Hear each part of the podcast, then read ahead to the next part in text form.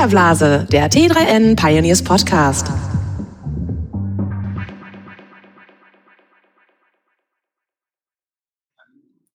Hallo und herzlich willkommen zu einer neuen Folge des Filterblase Podcasts. Mein Name ist Luca Caracciolo und das Thema heute ist RIP Social Media sind die sozialen Medien am Ende.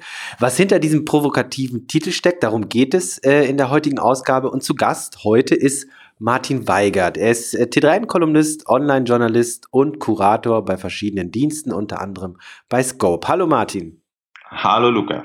Martin, du warst ja schon äh, ein paar Mal bei uns zu Gast, so zur Anfangszeit des Podcasts. Insofern äh, brauche ich dich jetzt nicht nochmal gesondert vorzustellen oder du dich. Wir können direkt äh, ins Thema einsteigen. Ähm, nun sind die sozialen Medien ja natürlich nicht am Ende, aber für dich persönlich irgendwie schon. Ne? Also sprich, du hast die Nutzung äh, der sozialen Medien massiv eingeschränkt, eingeschränkt. Deine Beweggründe hast du in einer Kolumne für T3N ähm, zusammengeschrieben. Das war, glaube ich, vor rund zwei Monaten, richtig? Ja, korrekt. Ja, genau. So, Erklär doch mal ähm, zum einen, wie hast du die sozialen Medien bis zu dieser Entscheidung genutzt? Seit wann und wie genau? Welche Kanäle? Und was hat dich dann dazu veranlasst, diesen, diesen radikalen Cut zu machen? Ja, also ich würde sagen, dass ich zehn Jahre lang ungefähr ziemlich enthusiastisch soziale Medien genutzt habe. Das heißt, äh, einfach jeden neuen Dienst, der in irgendeiner Form äh, vielversprechend war und bei dem es um die Vernetzung mit anderen Menschen äh, ging, begeistert ausprobiert habe und auch da durchaus evangelistisch aktiv war im Sinne von die Vorteile propagiert habe und ähm, habe aus diesen Diensten natürlich auch viel Nutzen gezogen. Also jetzt Facebook, Twitter, Instagram und alle möglichen anderen Geschichten, die es noch gibt. Und ähm, habe dann einfach, das war auch gar nicht so ein radikaler Cut, sondern es war eher so, dass nach und nach ähm, und vor allem im letzten Jahr bei mir mehr, mehr und mehr der Eindruck entstand, hm, ich abziehe zwar weiterhin Nutzen aus diesen Diensten, aber gleichzeitig steigen die Kosten. Und äh, für mich war das dann einfach so eine Kosten-Nutzen-Rechnung, in der ich erkannt habe, äh, das, was ich raushole, äh, ist nicht mehr, überzeugt mich nicht mehr so sehr, beziehungsweise das, was ich investieren muss oder auch das, was, was es mich kostet an, an, an Energie, Zeit, äh, mentaler Energie vielleicht auch, äh, steigt immer mehr und damit hat sich das dann irgendwann nicht mehr gelohnt für mich, dort viel Zeit zu investieren. Und dann habe ich gesagt, gut, ähm, das reduziere ich jetzt. Und ähm, wie sieht deine Social Media Nutzung aktuell aus? Also du hast ja jetzt nicht den kompletten Cut gemacht, richtig? Nein, also ich, ich habe keine Accounts gelöscht und so in die Richtung. Das halte ich für mich nicht für sinnvoll. Äh, aber ich habe einfach seit November, im November habe ich meinen letzten Tweet geschrieben, nach ja fast zehn Jahren und ähm, nutze also Twitter aktuell eigentlich nur noch für Direct Messages ab und an. Äh, halte mich so weit wie es geht von meiner Timeline fern, schreibe keine Tweets mehr. Und bei Facebook, äh, Facebook nutze ich eigentlich primär jetzt nur noch den Messenger ähm, und publiziere sehr selten auf meiner Wall, zumindest. Ich habe noch ein paar automatisierte Geschichten da, aber veröffentliche mittlerweile sehr wenig bei Facebook. Ähm, ja, und nutze ein bisschen LinkedIn natürlich und ähm, ab und an Instagram. Also es ist nicht so, dass ich mich komplett verabschiedet habe, aber meine Nutzung ist sehr bewusst geworden und ich habe in, in ein, zwei Stellen den, den, den Entschluss gefasst und gerade bei Twitter, ich kann hier nur ganz oder gar nichts. Äh, das ist für mich äh, besser als zu sagen, ich reduziere mal meine Aktivität. Ähm, da ist auch jeder, glaube ich, ein bisschen unterschiedlich. Es gibt Personen, die sind ganz gut darin, einfach wenn sie etwas zu häufig gemacht haben oder zu intensiv, äh, dann können sie quasi langsam reduzieren. Ich bin dann eher jemand, der sagt, äh, ich muss mich quasi dann doch, ich muss ja jetzt nicht meinen Account löschen, aber ich äh, verzichte komplett auf die Nutzung dieses Angebots. Zumindest äh, in der Übergangszeit, um, mit, um, eine, um eine Gewohnheit äh, äh, mir abzugewöhnen. Hm. Und du sagst auch, dass, also oder war es eher ein schleichender Prozess, äh, bei dem du gemerkt hast, okay, ich nutze die sozialen Medien sowieso immer weniger ähm, und oder, oder, war das ein Ereignis? Nee, es war, es war schon eher, es war eigentlich eher, dass ich die sozialen Medien fast immer intensiver genutzt habe, gleichzeitig aber immer häufiger dieses Gefühl hatte, eigentlich will ich das gar nicht. Es frustriert mich, was ich dort sehe, frustriert mich. Viele der, der, der, des, des Contents, der publiziert wird von anderen, nervt mich nur noch. Gleichzeitig nerven mich teilweise auch meine eigenen Geschichten. Also, dass ich, äh, was weiß ich, 50 äh, Links zu irgendwelchen politischen Themen am Tag bei Facebook publiziere. Mhm. Einfach nur als Gewohnheit. Und am Ende merkt man einfach, das sind Automatismen geworden, die, oder so ging es mir, ich habe gemerkt, ich mache das hier, das ist ein, das ist ein Habit, also ein, eine Gewohnheit, die ich gar nicht mehr bewusst hinterfrage. Und ähm, irgendwann habe ich gemerkt, das macht mir gar keinen Spaß mehr. Mhm. Und ähm, dann ist der Punkt gekommen, an dem ich dann gesagt habe, gut, jetzt muss ich das äh, reduzieren und vor allem bewusst, also mit einem, mit einem Bewusstsein daran gehen, um diesen, diesen Automatismus eigentlich zu unterbrechen. Mhm. Und das heißt, ähm, die, die sozialen Medien nutzt du nur noch sehr eingeschränkt, aber du nutzt schon noch digitale Kommunikationstechnologien und das bedeutet jetzt bei dir, du nutzt einfach mehr Messenger.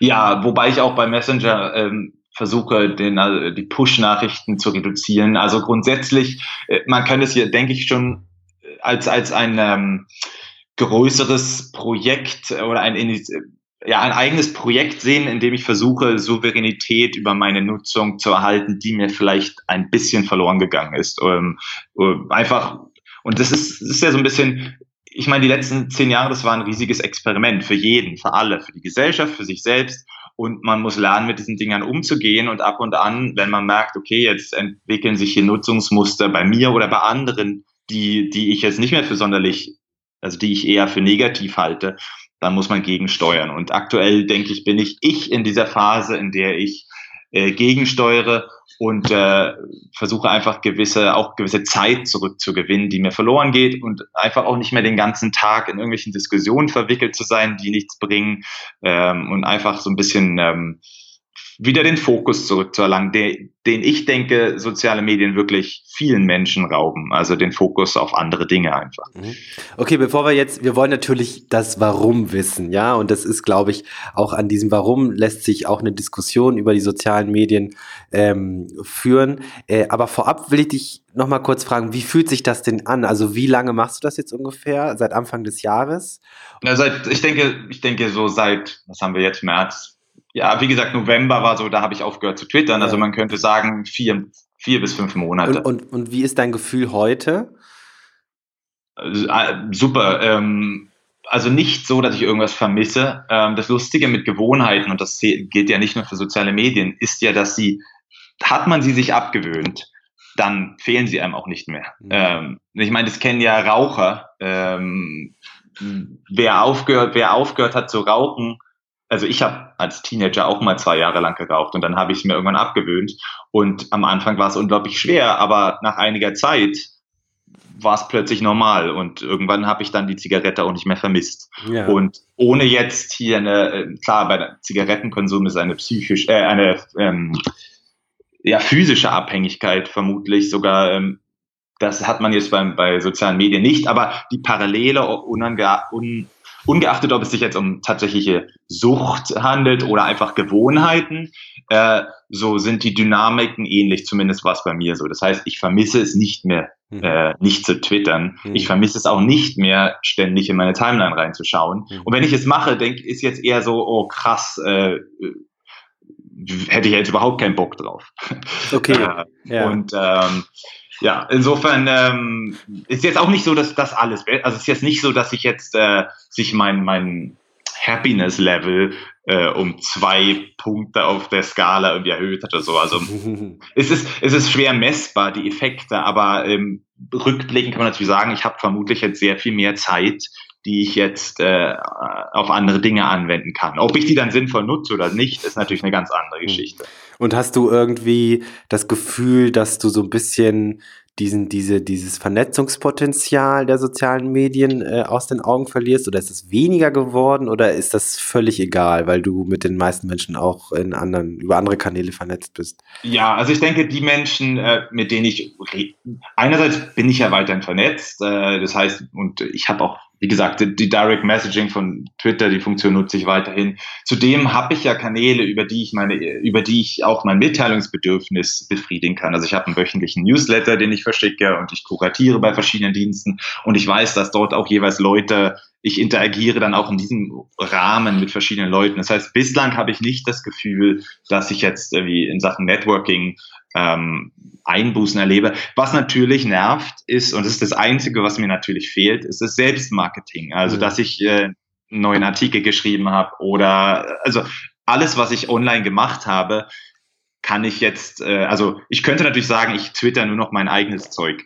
Äh, Habe ich ein paar Mal drüber nachgedacht, aber ich dachte mir, nee, für mich ist es besser, lieber diese gar nicht zu twittern als Policy zu haben, weil sonst werde ich früher oder später wieder reingezogen. Ähm, und äh, aber das fehlt mir natürlich. Ähm, also es hat sicher, ich denke, über, über einen langen Zeitraum gesehen, hat es dann natürlich Nachteile im Networking. Und ähm, das ist auch das, was ich an dieser Stelle nochmal erwähnen möchte was mir soziale Medien gebracht haben. Das ist immens. Also die Vorzüge, meine ganze berufliche Entwicklung der letzten Jahre ist im Prinzip ermöglicht worden durch das. Und ich habe so viele Leute kennengelernt, äh, mit denen ich, äh, mit denen ich also gute Kontakte habe. Ähm, und insofern, ich, ich denke nicht, dass die Vernetzung und auch, äh, also Social Networking beispielsweise. Der, der Begriff, das ist ja ganz lustig eigentlich, dass man dann irgendwann von Social Networking zu Social Media umgegangen, übergegangen ist. Social Networking an sich ist weiterhin also das ist wichtig und essentiell und ich, das wird auch weiter bestehen bleiben. Social Media dagegen, das ist, glaube ich, das Thema, mit dem ich, bei dem ich mich kritischer verhalte aktuell. Ja, dann können wir direkt äh, in deine Beweggründe einsteigen. Du hast in deiner Kolumne ein paar Gründe zusammengefasst ähm, und die würde ich mit dir einfach gern mal durchgehen und mhm. anfangen mit äh, dem ersten Punkt.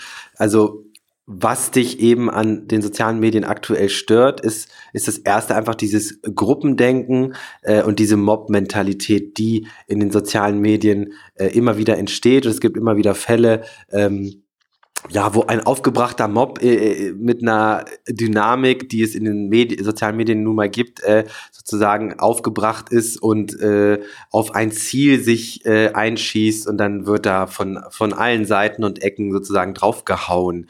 Ähm, waren das auch, also war dieser Aspekt vielleicht fast mit der wichtigste für dich, dass du dieses, ja, also dieses, äh, dieses Mob-Denken nicht mehr ertragen hast? Ich, ich weiß nicht, ob es, ob es das äh, einer der wichtigsten Gründe war. Es gehört einfach dazu zur für mich äh, negativen User Experience, wenn man das ständig sieht, sehen muss. Ähm, und wenn, weil es ist einfach, also ich versuche, ich, und ich denke, das ist ja was, was die meisten Leute irgendwie eigentlich wollen, dass der Tag ähm, man möchte sich den Tag nicht ständig mit irgendwelchen, mit irgendwelchen Dingen quasi versauen, die, die, an denen man gerade nichts ändern kann, die äh, unglaublich viel ähm, Zeit und Aufmerksamkeit von einem erfordern und die eigentlich nur dazu führen, dass man den Kopf schüttelt. Ähm, das ist eigentlich auch, wenn, wenn gewisse Dynamiken uns immer wieder dahin ziehen. Man mag ja irgendwie äh, Dramen und, und, und Konflikte. Das gehört ja auch, das ist ja das, worauf Menschen auch irgendwie teilweise anspringen. Aber gleichzeitig ist es nichts, was irgendwie meinen Alltag besser macht. Und äh, das heißt, sich dieses immer anzuschauen, ähm, ungeachtet, ob man jetzt im Mob mit drin ist oder ob man Opfer des Mobs ist, äh, da habe ich zum Glück wenig negative Erfahrungen mitgemacht. Aber einfach die Dynamik an sich zu sehen, ähm, das nervt. Und es würde eigentlich auch nerven, wenn man es ständig auf der, also wenn man, wenn du draußen rumläufst und du siehst überall riesige Gruppen von Menschen, die sich irgendwie äh, ja, auf irgendwie andere Personen attackieren und so, ähm, auch nicht cool. Und ähm, die, die, die, die Gesetz, ähm, ich sag mal, äh, die Gegebenheiten oder die Rahmenbedingungen sozialer Medien äh, ermöglichen, ist einfach, dass man A, dass es ständig passiert und dass man es B auch laufen sieht, weil das natürlich die Dinge sind, die auch seitens der Netzwerke ähm, sagen, Diskussionen schaffen Engagement und äh, deswegen wird man eben auch äh, dahin geleitet, mehr oder weniger. Und ähm, ja, ich sehe es einfach nicht als Stärke an,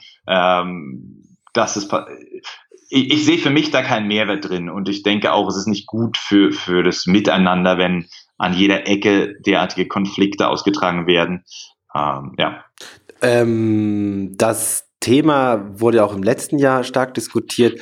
Äh, was glaubst du, müssten soziale oder Plattformbetreiber sozialer Medien tun, damit, damit so etwas zumindest abgeschwächt wird, verbessert wird?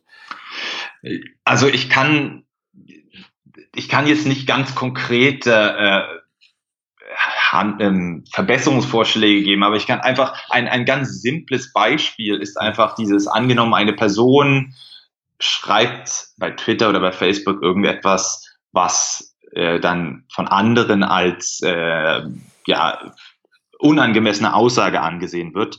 Äh, und dann bekommt diese Person also hundertfach oder tausendfach von, von, also von tausend verschiedenen Personen gehört, das, was du da gerade geschrieben hast, war falsch, war schlecht, war nicht richtig. So, egal ob der Ton dann eskaliert oder ob es sachlich bleibt. Das Problem ist einfach, dass diese Person tausendfach mit dem Widerstand konfrontiert wird äh, für etwas, was vielleicht einfach was, was das nicht rechtfertigt. Das reicht, dass einer oder zwei Leute sagen, hier, das war blöder Kommentar von dir. Und so wäre es ja auch in einem, in einem anderen, in einer anderen Umgebung. Angenommen, du, du sitzt mit, mit in einer Diskussionsrunde und sagst, gibst, machst diese, gibst diese Aussage von dir, dann hättest du ein paar Leute, die darauf hinweisen, hier, das war aber nicht okay. Und dann wäre das eigentlich vorbei. Äh, nun würden natürlich die Medien das dann aufgreifen und dann würde sich die Debatte doch. Aber was ich meine ist, manchmal reicht es äh, oder die, die, die Dimension des Widerstands äh, auf, auf, einen, auf, einen, auf einen verbalen Ausrutscher, die ist einfach nicht immer gerechtfertigt. Und das ist so ein Teil, da, da sorgt einfach das Informationsdesign äh, der sozialen Netzwerke dafür, äh, dass das so passiert. Ich weiß nicht, wie man das in Angriff nehmen kann. Dazu fehlt mir dann auch irgendwie das Verständnis für dieses Komponente. Ja, wenn man, wenn man äh, noch einen anderen Punkt vorzieht, äh, ein Aspekt war dann Echokammern und Desinformation, Stichwort äh, Fake News Debatte, so ein bisschen, wenn man, das kann man ja so zusammendenken und so ein bisschen das Problem ist ja eben diese, diese ja, Grunddynamik sozialer Medien, ähm, äh, ne? also wie erreiche ich als Plattformbetreiber Engagement, ähm, wie erreiche ich mehr Leute, wie äh, bringe ich die Leute dazu, mehr zu interagieren und das äh, führt natürlich zu diesen Nebeneffekten. Ja, das kann ja. So, so eine Mob-Mentalität sein, es kann aber auch sowas sein wie eine Fake News, die einfach durch die Decke geht, weil sie so viele Leute teilen. Ja, ja also die Incentives, die Incentives der Betreiber dieser Plattform, die, die sind nicht, und jetzt spreche ich hier so ein blödes Deutsch-Englisch, weil mir, weil ich auch viel darüber auf Englisch blogge und deswegen, aber äh, die sind nicht, ähm, was heißt aligned auf Deutsch? äh, sie entsprechen nicht oder sie stimmen nicht überein yeah. mit den, mit den äh, vielleicht äh, Zielen einer informierten äh, und konstruktiven Gesellschaft äh, oder auch nicht mit den Zielen einer Person, der, der User, die vielleicht äh, einfach nur sich ein bisschen unterhalten wollen, äh, aber guten Mutes bleiben wollen. Ähm, das heißt, da gibt es einfach einen Konflikt zwischen den, den Zielsetzungen und äh, deswegen kann man auch von den Betreibern, also von Facebook, Twitter und sonst wem, eigentlich nicht so viel erwarten da. Die machen genau das, was ihnen aktuell, gut, nicht Twitter, aber Facebook, was, was enorme Gewinne erwirtschaftet. Und damit gibt es eigentlich keine großen Anreize, etwas anders zu machen. Hm. Äh, zeitgleich hat Mark Zuckerberg vor, vor ein paar Monaten diesen ellenlangen Post äh, auf Facebook veröffentlicht, wo er so ein bisschen so, ja, schon fast den Staatsmann äh, äh, gespielt hat und gesagt hat, ja, wir müssen ähm, äh, jetzt das nächste Level für unsere globale Gemeinschaft erreichen. Und Stichwort soziale Infrastruktur und was alles dazugehört, hat viel über künstliche Intelligenz gesprochen, also dass all diese Probleme eines Tages vielleicht über KI gelöst werden können. In, insofern, als dass eine KI irgendwann soweit ist, in Echtzeit zu verstehen, was eigentlich ausgesagt wird oder was äh, tagtäglich äh, auf Facebook gepostet wird.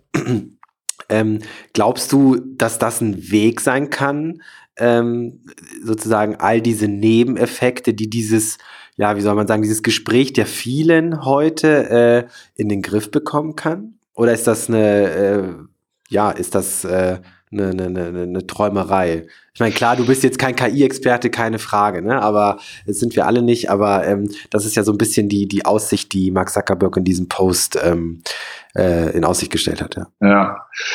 Ja, ich, also ganz ehrlich, ich bin generell ziemlich äh, ähm, äh, wie soll ich sagen, ich zweifle, ich weiß selbst überhaupt nicht, was, was irgendwie der beste Ansatz ist. Äh, und ähm, es fällt mir echt schwer, da Prognosen zu machen. Man kann sich extrem leicht irren, äh, weil, weil so viele Komponenten und Aspekte hier miteinander interagieren äh, und es ist sehr schwer vorherzusagen, was passiert als nächstes.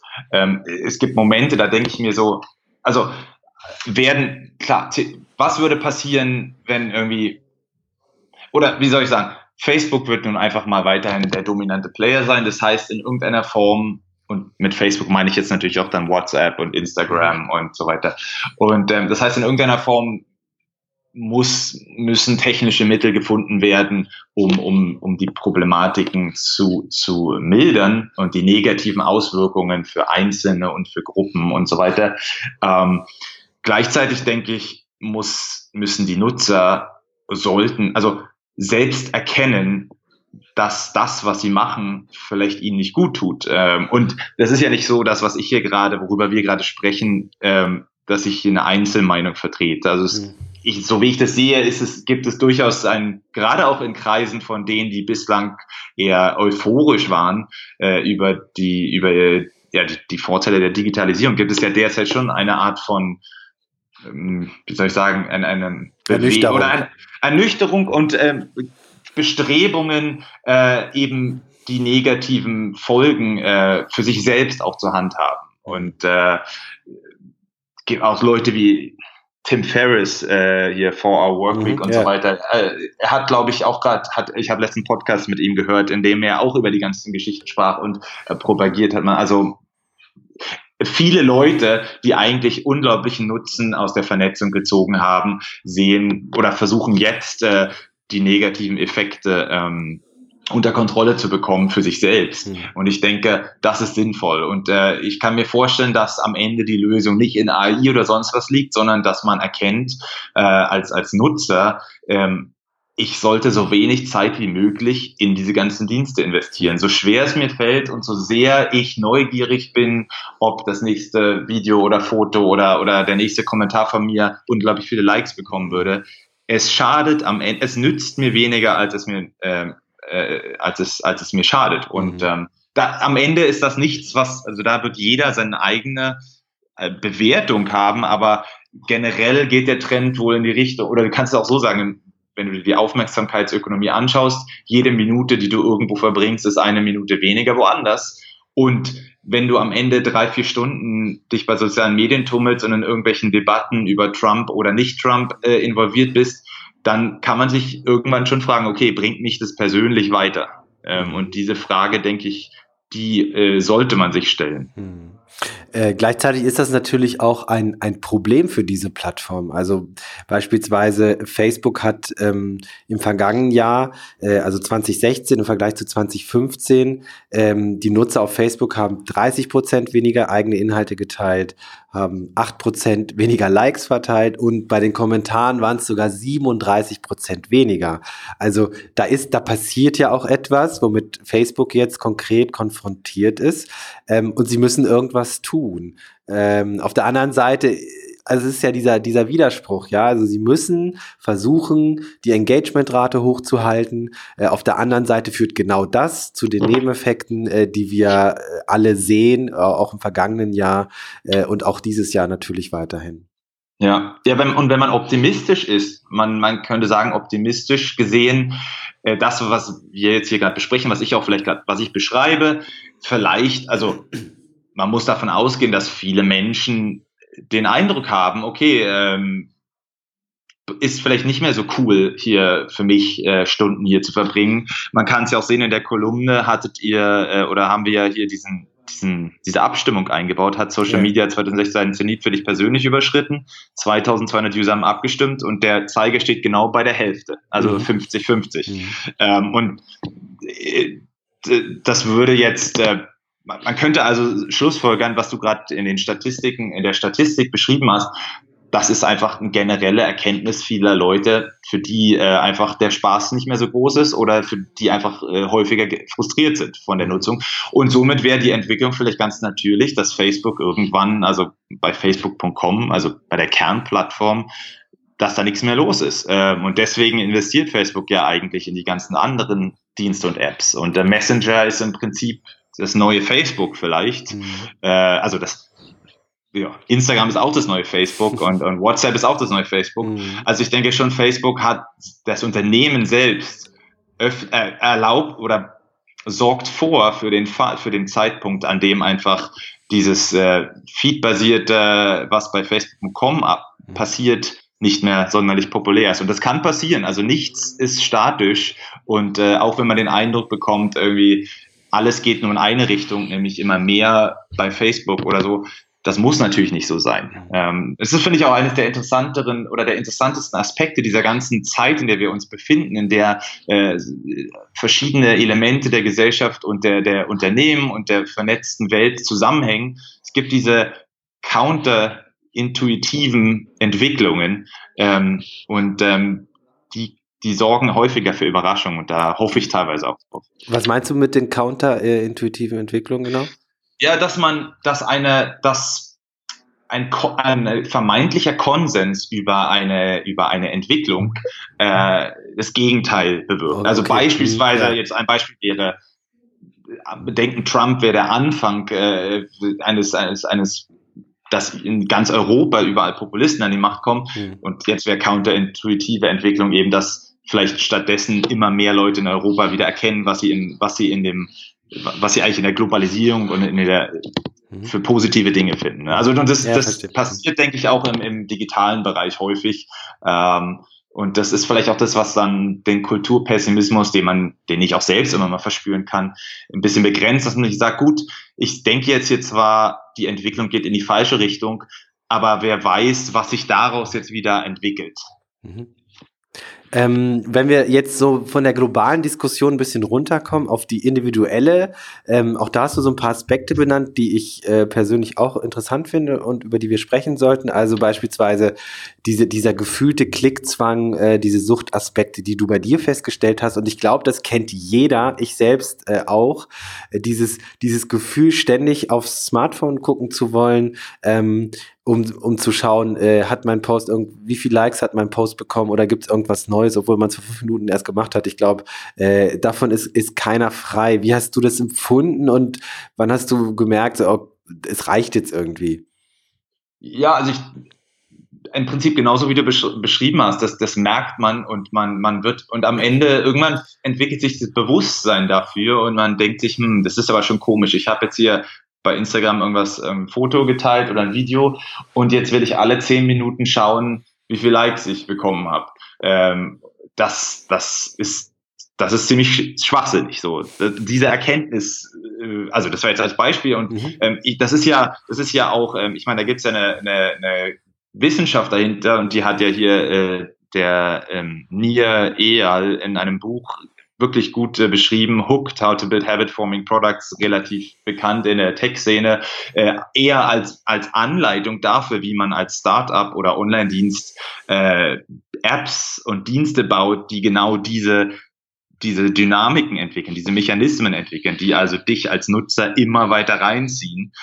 Aber äh, im Prinzip kann man es auch als Anleitung dafür sehen oder als, als ähm, Hinweis darauf, wo musst du aufpassen als, als User. Und letztlich geht es um evolutionspsychologische äh, und evolutionsbiologische Dynamiken im, im Gehirn, ähm, die uns, äh, die ausgenutzt werden von den äh, von ja von, von den von den Online-Produkten, einfach von allen Produkten und gerade im, im digitalen Bereich äh, macht sich das relativ, ähm, lässt sich das relativ effektiv ausnutzen, diese, diese Aspekte, die da eine Rolle spielen. Was, und, äh, was ist das? Also du hast evolutionär bedingte oder evolutionär biologisch bedingte Faktoren. Was, also was ist das? Kannst du mal so ein also, Beispiel also, nennen?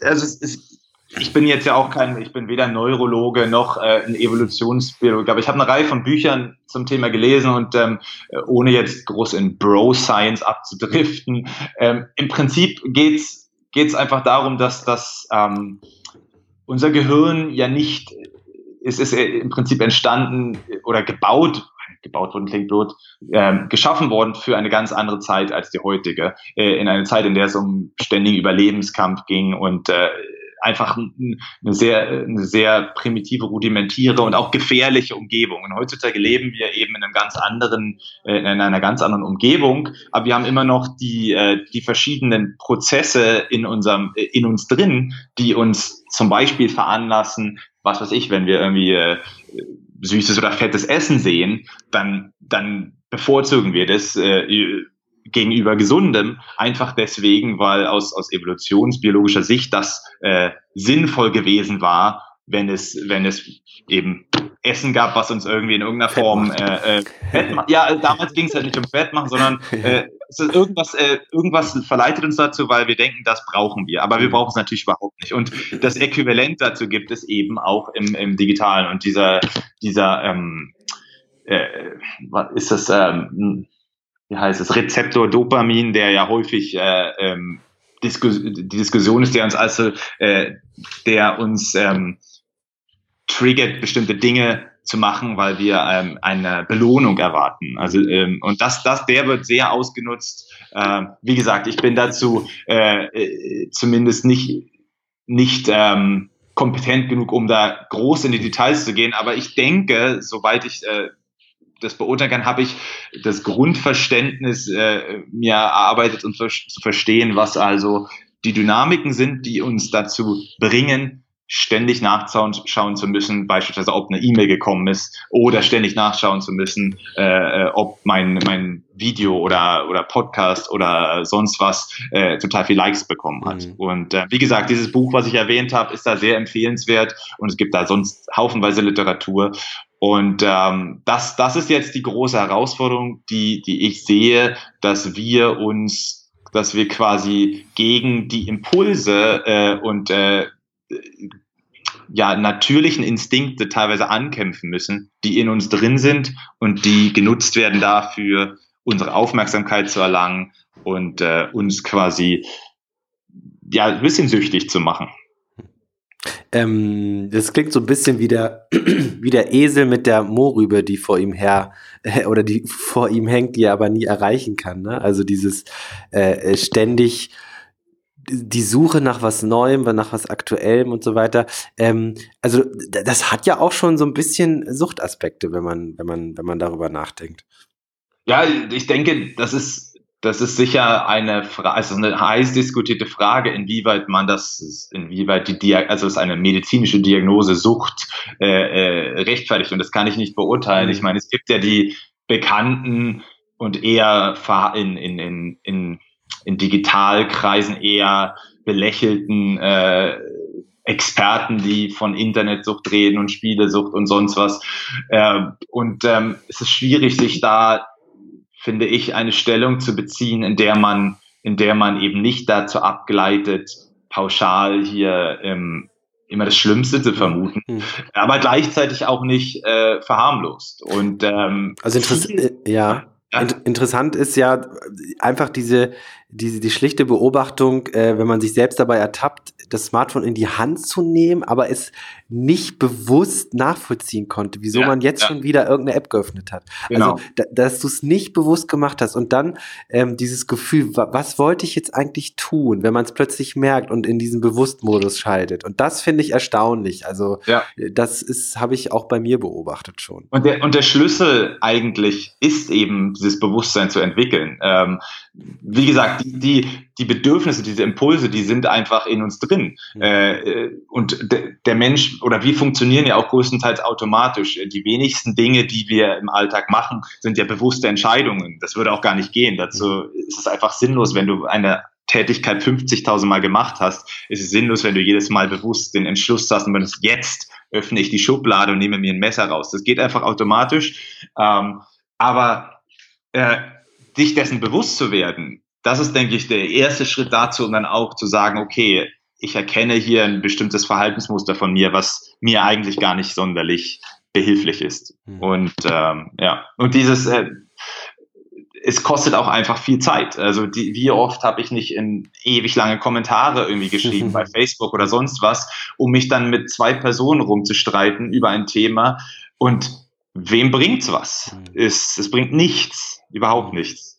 Ja, also äh, äh, der Aspekt Zeitverschwendung und Prokrastination, da bin ich selber so ein bisschen ähm, oder habe die Meinung, dass ähm, also selbst sowas wie Prokrastination, also dieses äh, ziellose Umherirren äh, in den sozialen Medien, mich dann doch immer wieder ähm, auf etwas Interessantes stößen lä stoßen lässt. Ähm, äh, hast du nicht auch das Gefühl, dass dir da so ein bisschen was verloren geht, wenn du da komplett drauf verzichtest?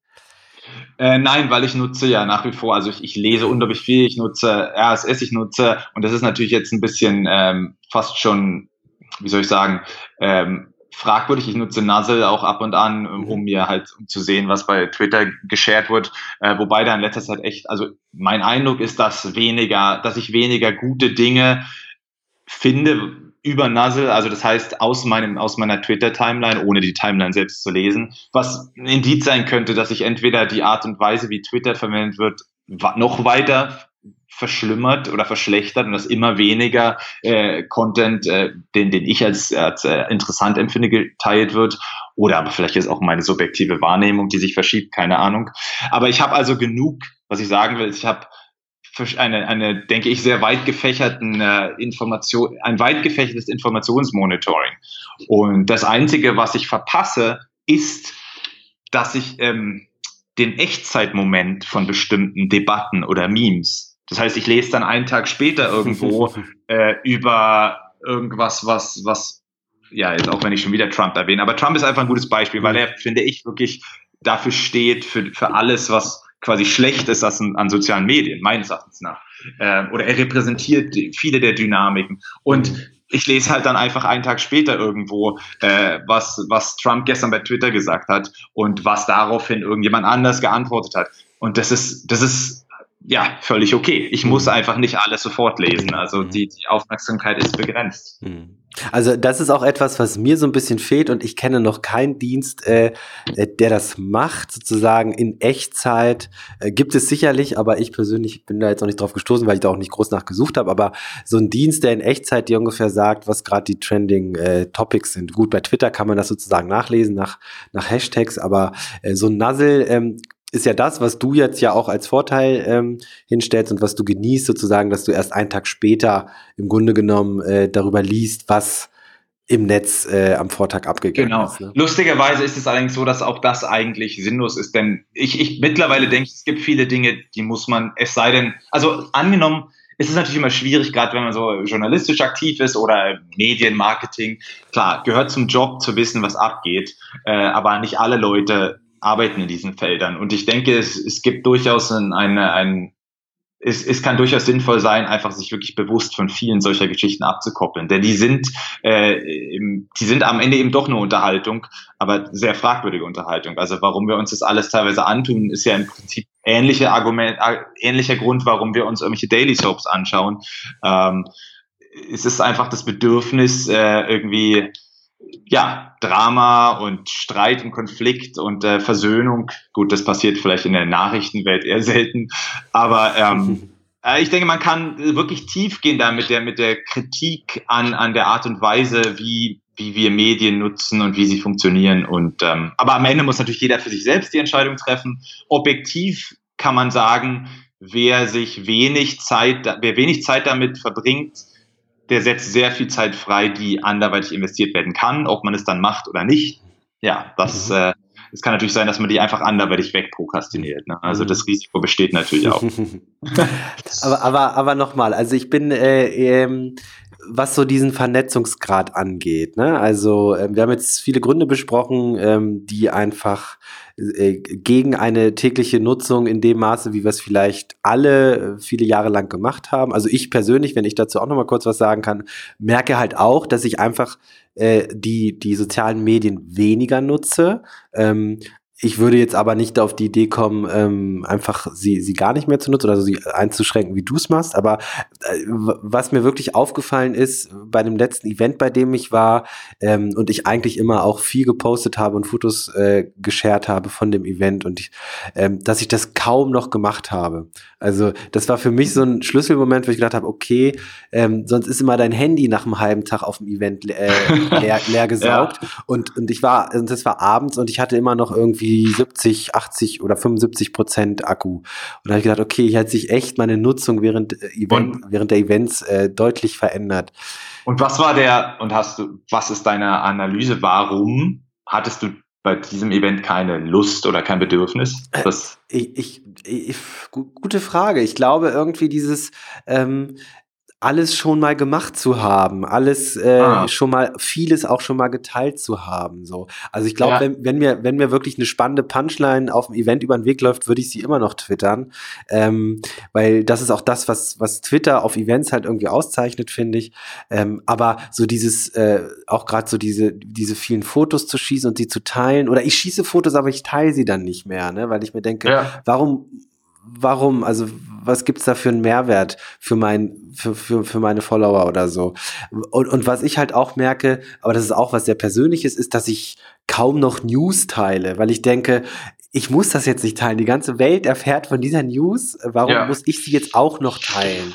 Ähm, also ja. wieso in diesem, in diesem Strom dieser vielen Stimmen auch noch äh, seine Stimme oder meine Stimme da noch mit reingeben? Ähm, ergibt für mich auch keinen Sinn. Und ich habe auch Total. so ein, genau, so ein ja, also insgesamt eine verminderte Nutzung definitiv feststellen können. Und ich, ich, ich habe sie gefühlt, das ist natürlich auch eine sehr subjektive Wahrnehmung, aber gefühlt auch in meinem Umfeld festgestellt, auch bei den Kollegen hier zum Teil. Ähm, aber das ist sehr, sehr unterschiedlich, da, da will ich nichts pauschalisieren. Ähm, aber gefühlt schon eine verminderte, deutlich äh, verminderte äh, Nutzung der sozialen Medien. Ja. Aber trotzdem, und das ist auch der Grund, weshalb ich sage, nein, ich, äh, ich, ich brauche die sozialen Medien auch natürlich beruflich, ganz klar. Äh, aber weil es immer wieder Situationen gibt, die einfach dieses extreme Positive an den sozialen Medien hervorkehrt, ist ähm, einfach dieses, ähm, man, man stößt auf neue Leute, ähm, interessante Leute, mit denen man plötzlich in ein Gespräch kommt und aus denen sich dann langfristigere Gesprächspartner, jetzt im beruflichen Kontext Autoren fürs Magazin oder so weiter ergeben. Und das ist tatsächlich äh, immer wieder noch der Fall und das ist auch äh, der große Pluspunkt, der bei mir einfach noch so groß ist. Ähm, da, da, äh, stimme ich dir auch völlig ja. zu. Und ähm, also bei der, wenn man diese Kosten-Nutzen-Rechnung macht, dann kann es ja, das heißt ja nicht, dass der Pluspunkt sich also ver verringert, ne? sondern es das heißt quasi einfach, der ist vielleicht konstant, mhm. äh, aber auf der, auf der Kostenseite kommen einfach, äh, kommt ein größerer Posten. Mhm. Äh, also ich stimme dir völlig zu und das zeigt eigentlich, im Prinzip hast du gerade äh, ziemlich gut äh, auch diese Differenzierung zwischen Social Networking und Social Media eigentlich gezeigt. Du hast gesagt, du teilst kaum noch News und mhm. fragst dich, was der Mehrwert, aber du bist total darauf aus, eben durch die sozial, durch Social, also neue Leute zu treffen, sich mit denen auszutauschen.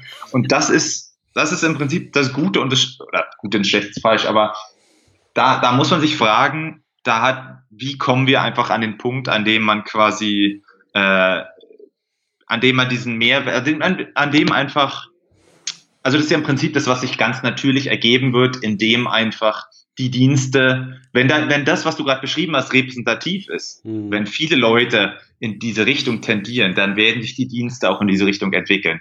Oh, und dann haben wir dieses News herumteilen. Also das ist, wenn man sich überlegt, warum eigentlich? Mhm. Warum verbreitet man, klar, es gibt ab und an mal Geschichten, die sind, dass man sagt, das ist wichtig, ähm, es betrifft mich persönlich, es betrifft äh, die Welt, es betrifft, äh, was weiß ich, eine be bestimmte Gruppe, die ich, der ich mich verbunden fühle. Aber dieser Automatismus, irgendwas ist neu, ich verbreite es jetzt. Äh, ja. Ja, warum eigentlich? ja, warum genau. Also, ich denke, das ist die Frage, warum macht man es? Und die Frage, da würde ich wirklich sagen, so kann sich jeder mal überlegen, warum mache ich das eigentlich? Ja. Also ähm, es gibt wirklich manchmal Texte, Artikel, da mache ich das, weil ich weiß, die sind jetzt vermutlich meiner Einschätzung nach unterm Radar. Die sind vielleicht auch eine Woche oder zwei Wochen alt, ähm, hat, hat jetzt nicht jeder gelesen und dann klar, dann, dann, dann gebe ich ja einen Mehrwert mit, ne? Genau. Ja. Ähm, ja, ja. Aber, aber ja, dieses News-Teilen ist halt, also ich, ich, es geht mir wirklich um News, nur um ja, News. Ja, ja, also genau. Ich, ich, wie gesagt, eine, mein, oder eines meiner, meiner Dinge, mit denen ich am meisten Zeit verbringe und beruflich auch ist Kuration. Also nichts dagegen, dass man Informationen verbreitet, aber ganz explizit diese tagesaktuellen News, äh, die morgen schon wieder äh, vergessen sind. Ähm, ja, da und, und auch dieses dann die in Echtzeit zu verbreiten. Es ist ja nochmal was ganz anderes mhm. zu sagen. Ähm, ich habe hier irgendwie ein Vehikel, über das ich in regelmäßigen Abständen das Beste von dem verbreite, was ich gelesen habe oder was ich für sinnvoll finde. Ne? Man hat also einen Qualitätsfilter und eine Zeitversetzung, eine zeitversetzte Komponente eingebaut, die dazu führt, dass man auch selbst mal ein bisschen erst darüber nachdenken kann. Ja. Aber dieses Impulsive hier, ich habe gerade das gelesen, irgendwo ist das und das passiert, das muss ich jetzt gleich allen mitteilen. Äh, aber es ist gut möglich, dass das gerade echt am, am dass das gerade verschwindet, mehr oder weniger. Mhm. Aber braucht es dann nicht äh, sozusagen ja, ein neues Ordnungsprinzip, um es so ein bisschen plakativ zu sagen. Also ich meine, wenn man das jetzt kurz äh, nochmal darstellt, also vor den sozialen Medien waren es die Medien in Form von Zeitungen und Zeitschriften. Ähm, und da hat man dann entsprechend, wenn, ähm, keine Ahnung, die FAZ was geschrieben hat oder die Süddeutsche, hatte das natürlich mehr Gewicht als irgend so ein Popelblatt aus, aus dem Vorort oder sowas. So jetzt, mhm. ne? Also das ist ja eigentlich relativ stark verloren gegangen. Und jetzt habe ich das Gefühl, okay, bei diesem Gespräch der vielen, also wieso müssen tausend Leute die gleiche News teilen? Ähm, äh, also braucht es nicht eine, eine, neue Form von Ordnung, wo natürlich äh, eine altehrwürdige Zeitung einfach mehr Gewicht hat als irgendein Popelblock. Ja? Wobei auf der anderen Seite das natürlich auch eine, eine, eine tolle Sache ist, dass einfach auch beispielsweise kleinere Blogs äh, auch eine Stimme erhalten. Aber das muss da nicht wieder mehr Ordnung rein, um sozusagen äh, ja mehr als dieses Social Networking, sondern auch dieses, diesen, dieser, diesen Sinn von Social Media noch zu retten.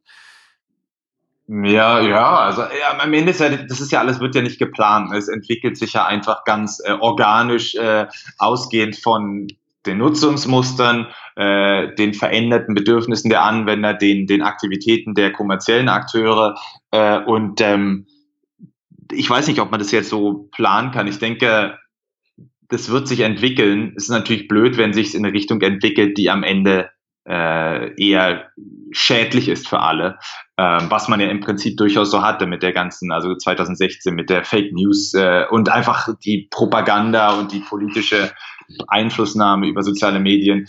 Ähm, aber ich finde, es ist echt schwierig zu sagen aktuell, was passiert, weil viel scheint in Bewegung zu sein.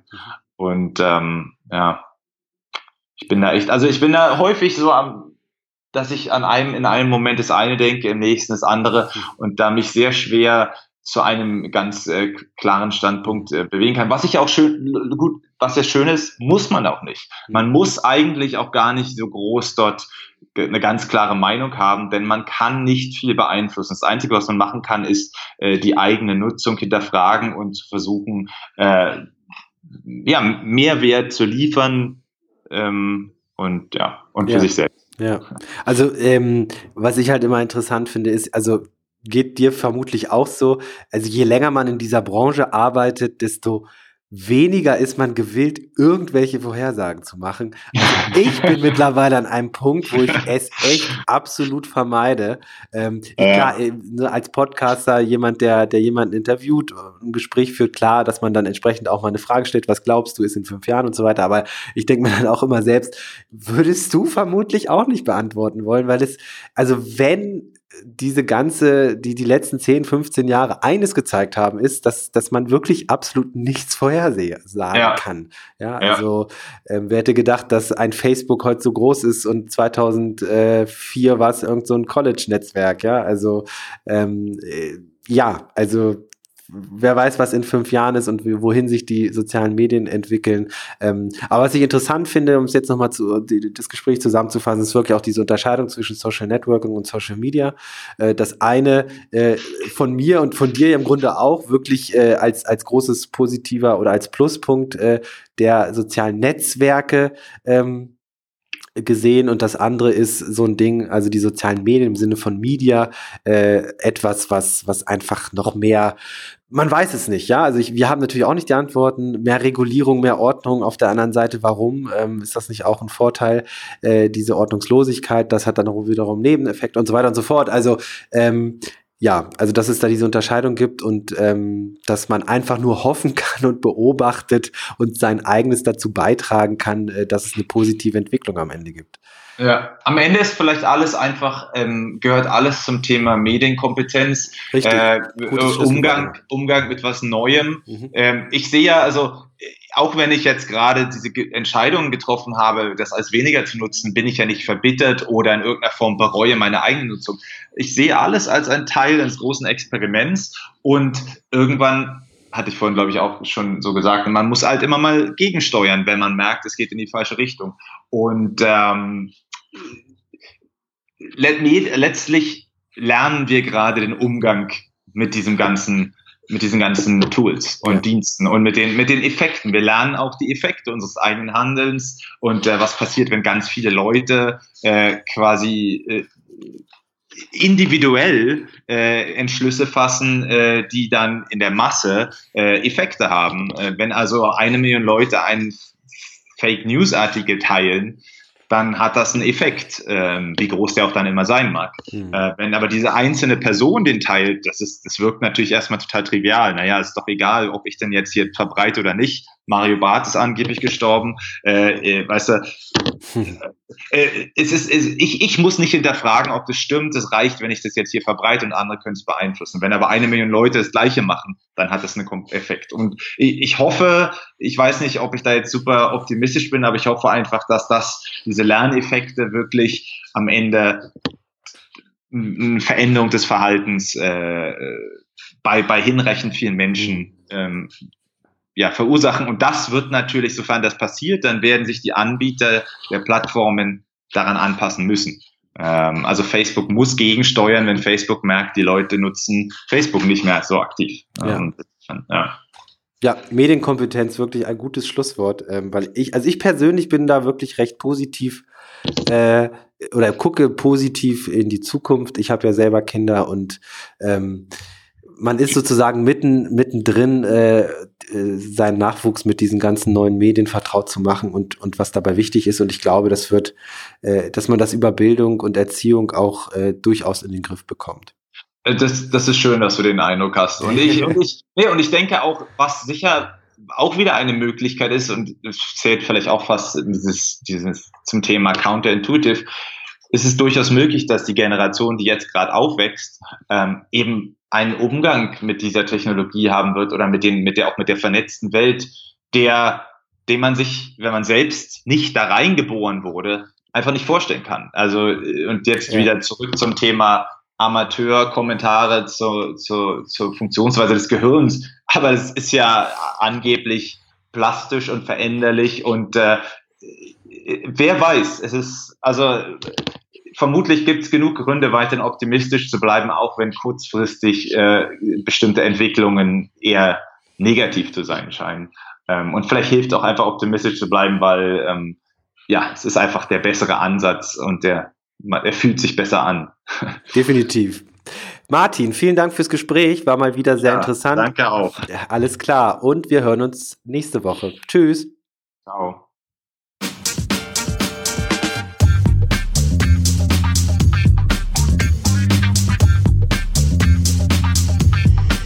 Filterblase, der T3N Pioneers Podcast.